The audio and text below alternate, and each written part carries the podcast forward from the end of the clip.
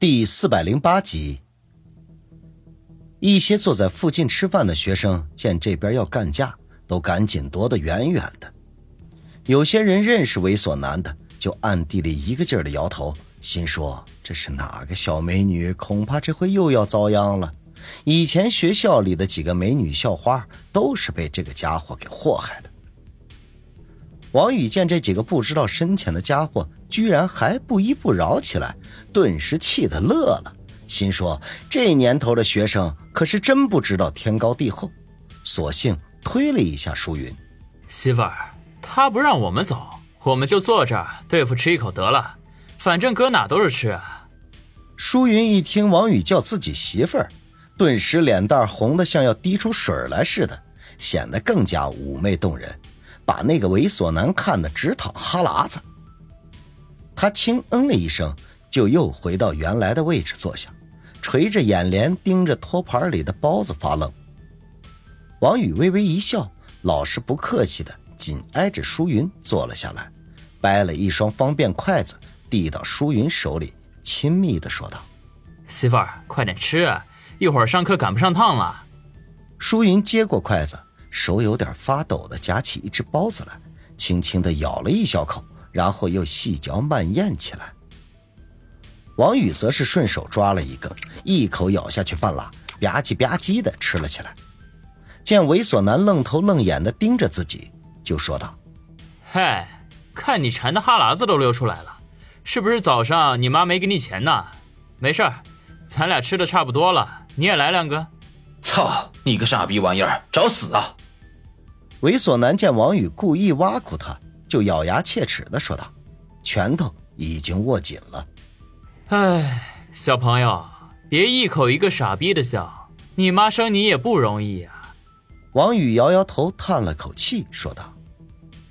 猥琐男一愣，不明白王宇说的是什么意思呀？他身边一个挺机灵的家伙，赶紧凑到他的耳边，低声的说道。嘿，这个，这小子他妈骂你呢，说你是从你妈那那啥出来的，完了脑袋给给夹了。顿时，周围的人都恍然大悟，原来如此。舒云听了也是忍俊不禁，扑哧一声笑了出来，心说王宇骂人还真会拐弯的，没有丰富的想象力，还真不知道他话里的意思。操你妈！猥琐男勃然大怒，叫他在美女面前丢脸，叔能忍，婶儿都不能忍。当下呼的就站了起来，一拳就照王宇的眼睛打了过去。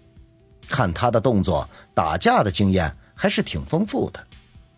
可惜呀，他遇见的是王宇，这拳头还没打到人家脸上，桌子底下的脚丫子就一阵的剧痛，顿时惨叫一声，扑通坐了回去。抬起一只脚揉着，你们还傻看着干什么？给我废了他！这时候，早餐店的门被人咣当一下推开了，只见几个人高马大的家伙拥着一个肥头大耳的家伙走了进来，吵嚷着说道：“哎呀，胡哲，这怎么又跟人干架呀？”猥琐男一见进来的人，脸上顿时大喜，赶紧大声的叫道。二姨夫，这小子打我！来人牛逼哄哄的往前走了两步，等看清楚王宇的样子，顿时就定在原地不动了，脸上的表情一时间无比的丰富，比六月里的老天都变化多端。王宇冷冷的瞥了对方一眼，并没有什么印象，嘿嘿一笑：“ 那个谁的二姨夫，你家这孩子得带回去管教管教了，也忒不懂事了。”看见好看的妹子就不知道天高地厚了？操！你他妈的说谁呢？阿姨夫，你看他那傻逼样！猥琐男见撑腰的人来了，更加的嚣张。肥头大耳的家伙却没理会猥琐男，而是走到王宇跟前，毕恭毕敬的鞠了一个躬，满脸堆笑的说道：“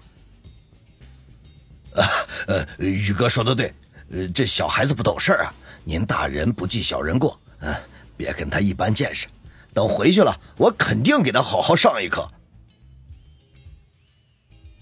王宇皱了一下眉头，问道：“我认识你吗？” 我就是小角色，哪儿配让宇哥认识啊？王宇的话已经十分不客气，可是胖子却仍旧恭敬不减。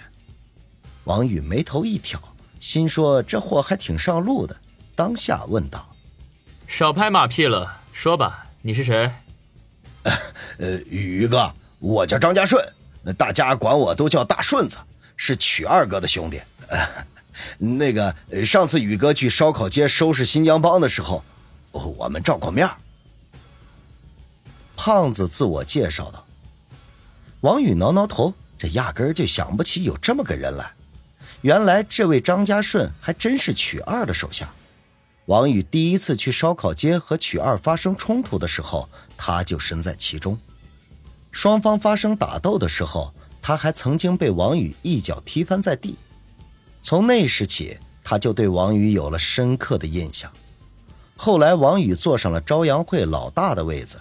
他还将自己被王宇踢过的事情当做炫耀的资本，扬言自己和宇哥那是老关系了。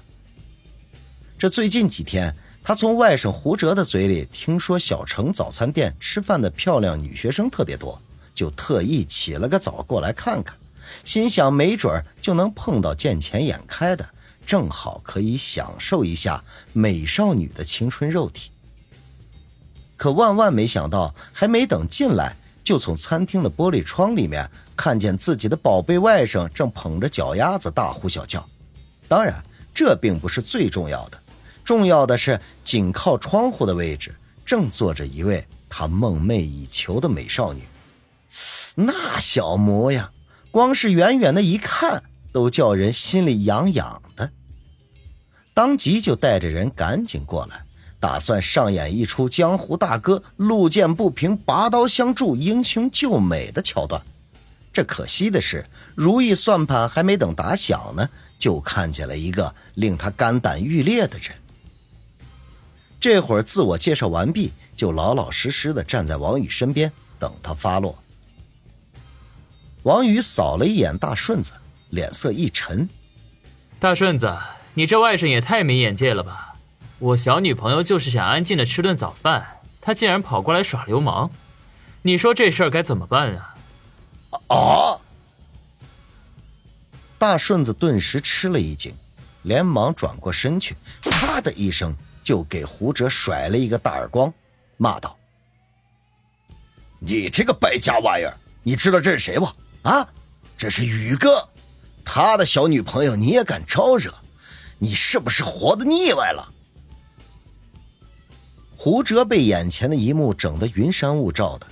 以前他这个二姨夫那可是牛逼哄哄的，不管他在外面惹出什么事儿来，都能给他摆平。他还跟他吹嘘过，春城这一亩三分地儿上，不管谁都得叫他大顺子哥。可是没成想，居然对眼前这个才比自己大了几岁的家伙低眉顺目、溜须拍马的。这不但如此，还甩给自己一个大耳光。这他妈的到底是怎么回事啊？胡哲捂着脸想要狡辩几句，结果大顺子飞起一脚把他踢了个筋斗，朝身后的几个大汉说道：“把他整出去，别在这叫宇哥看着心烦。”那几个人顿时心领神会，架着胡哲出去。至于他手底下的那几个小弟，早就吓得面无血色，一个个夹着尾巴开溜。